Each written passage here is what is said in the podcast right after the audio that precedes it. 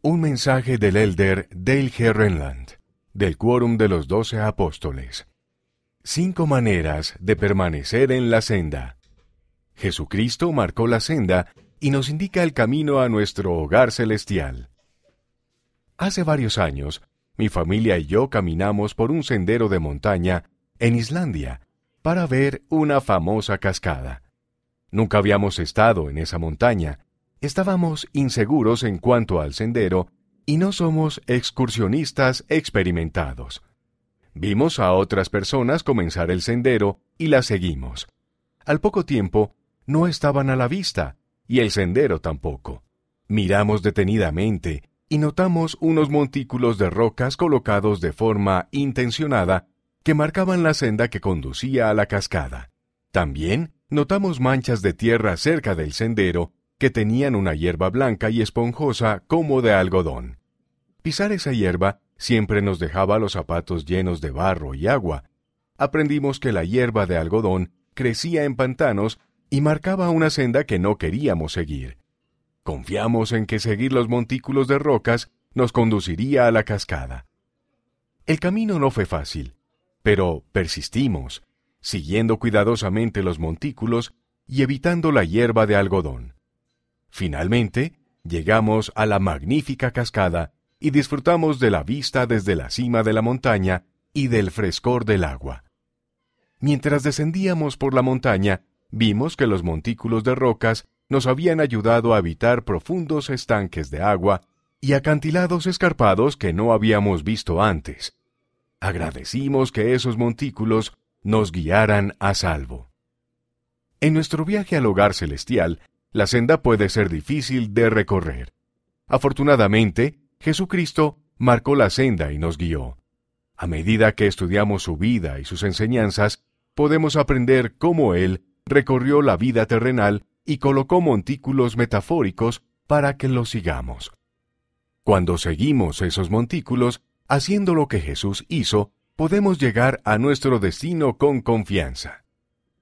Montículo número 1 saber quién eres. Jesucristo aprendió a medida que crecía y llegó a saber quién era.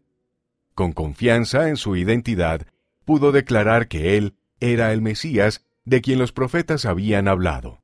Saber quién eres es un montículo de importancia fundamental. Independientemente de cómo decidas identificarte, tu identidad más importante es que eres hijo de Dios. Si no encuentras este montículo, podrías desviarte de la senda y terminar en la hierba de algodón.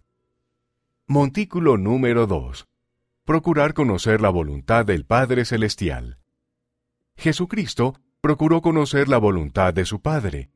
Después de su bautismo, fue llevado por el Espíritu al desierto para estar con Dios. Allí ayunó y habló con Dios.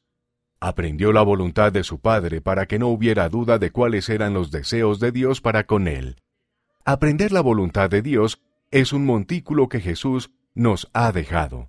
Puedes conocer la voluntad de Dios para contigo por medio de las Escrituras, las palabras de los profetas vivientes y los susurros del Espíritu Santo, pero también debes comunicarte con Dios en oración, como lo hizo Jesús.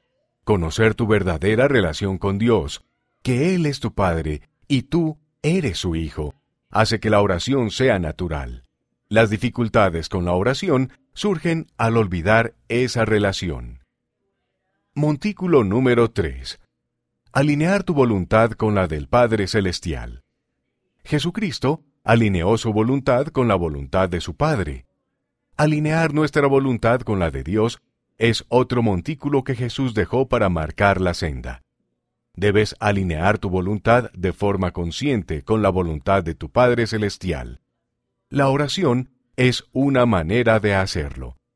El propósito de la oración no es cambiar la voluntad de Dios, sino ayudarte a conocer y aceptar su voluntad. Montículo número 4. Hacer convenios con el Señor y cumplirlos. Jesucristo dijo a sus discípulos, Venid en pos de mí lo hacemos al ejercer la fe en Él, arrepentirnos, ser bautizados en su nombre y recibir el Espíritu Santo.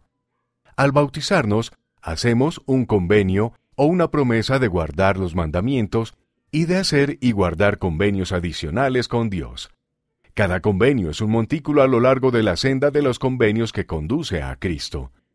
En nuestra caminata, mi familia y yo éramos libres de escoger una senda diferente hacia la cima de la montaña, pero un camino diferente podría no habernos conducido y probablemente no lo hubiera hecho a la cascada. Es probable que nos hubiéramos quedado atrapados en el lodo, que nos hubiéramos detenido junto a los peligrosos acantilados o que nos hubiéramos dado por vencidos por el cansancio. Permanecer en la senda proporcionó la ruta más directa y segura hacia nuestro destino. No podemos crear nuestra propia senda y esperar los resultados prometidos por Dios, somos libres de escoger nuestra propia senda, pero no podemos escoger las consecuencias de no seguir la senda revelada de Dios. No podemos tropezar por un acantilado y decidir no caer. Montículo número 5. Perseverar hasta el fin. Mediante su expiación, Jesucristo terminó la obra que Dios le encomendó. Perseverar hasta el fin y terminar nuestra obra es un montículo necesario que hay que seguir para alcanzar nuestro destino deseado.